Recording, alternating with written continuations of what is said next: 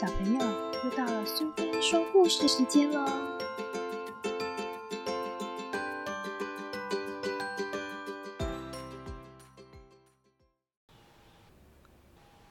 今天苏菲说故事时间要讲第两百个故事喽。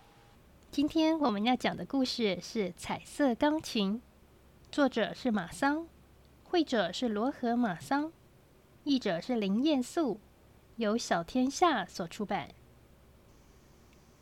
从前有一个小男孩，他听得见颜色，而且还能看得到声音。你到底在说什么？没有这种人吧？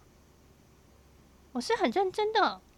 这个男孩的耳朵听得见颜色，可以分辨出各种浓淡不同的色调。他的眼睛看得到歌曲，也看得到人们的谈话。这个孩子太奇怪了吧？他的眼睛既然用来看声音，那就应该看不见颜色吧？他是瞎子或是聋子吗？才不是呢！那他是疯子还是天才？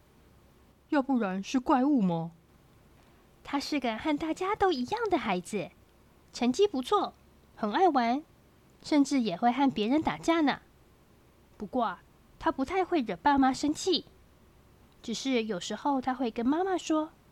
客厅的红桌布让他觉得耳朵很痛，或是电话铃声是鲜黄色的，真是太怪异了。医生们曾帮小男孩做检查，问了他许多问题，小男孩都很诚实的回答，而医生也完全没有发现他有任何不正常的地方，尤其是眼睛和耳朵。他们也问了男孩的老师，老师说。这孩子有时候会抱怨，地图上的颜色都唱走音了。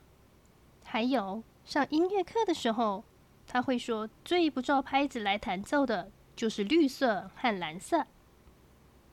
强尼的爸爸，哦，我忘了说，这孩子叫强尼，和很多人一样，一点儿也不会因为儿子和别人不同而苦恼。相反的。他觉得自己可以帮助强尼发展天赋。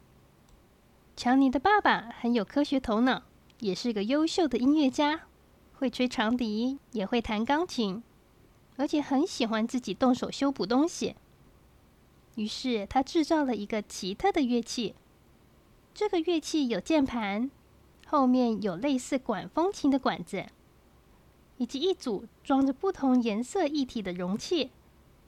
乐器前面放着乐谱的地方，还有个像电视一样的荧幕。这个乐器是这样演奏的，就像弹钢琴一样。强尼坐上椅子，按下一个琴键，嘿，我们可以看见荧幕上出现一个颜色。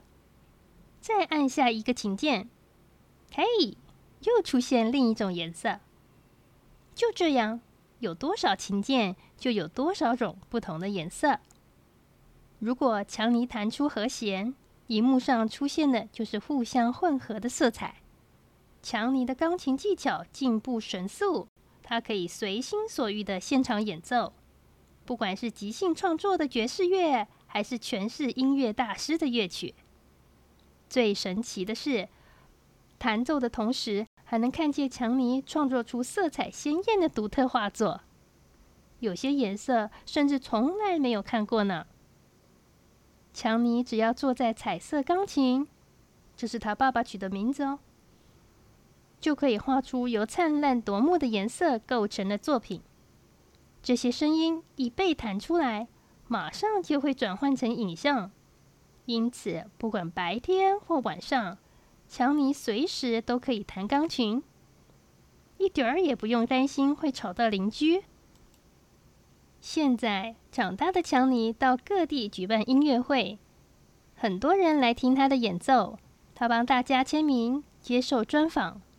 为了让自己发明的乐器能够顺利演奏，强尼的爸爸陪着强尼四处旅行。因此，在音乐会舞台后方的巨大荧幕上。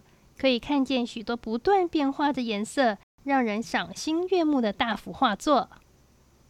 强尼也受邀前去演讲，听众里有很多人是医生，早就对这个问题很感兴趣。他们察觉到某些字母，譬如一让人觉得看见了黄色；而 “i” 让他们觉得变成了蓝色，“o” 则是黑色。每个人看见的母音颜色都不相同。有人觉得 “i” 是红色，“o” 是蓝色。对另一个人来说，“u” 是像阳光般的黄色，但也有人说 “u” 是黑色的，因为它比 “e” 还要忧伤。每个人的说法都不同。不过，也有人怀疑强尼和爸爸的表演根本就是假的。自信满满的强尼很平静的回答：“没有理由认为声音不能用颜色来表现。相反的，也没有理由说颜色不能用乐器的音色来表示。对强尼来说，A 是风琴，E 是竖琴，I 是小提琴，O 是铜管乐器，U 是长笛，或者说。”强尼看见的竖琴声是白色的，小提琴是蓝色的，铜管乐器是红色的，长笛是黄色，风琴是黑色。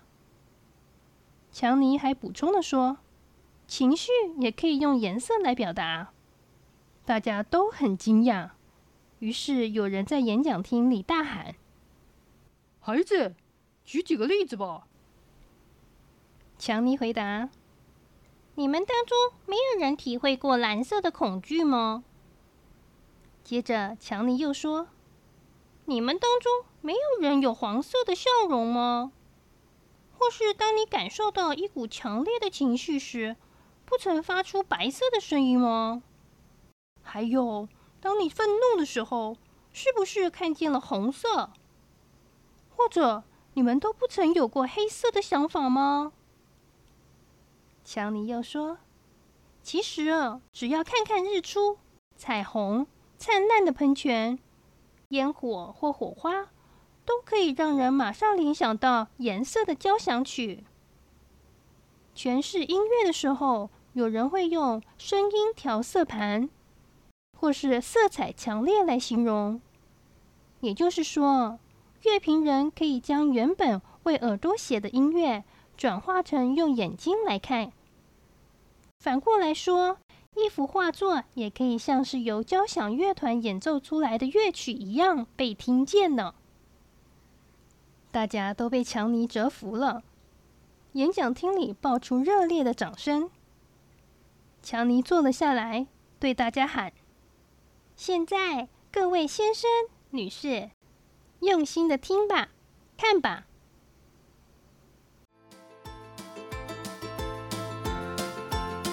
喜欢今天的故事吗？如果你喜欢苏菲说故事时间，别忘了追踪并分享频道哦。谢谢聆听，下次再见。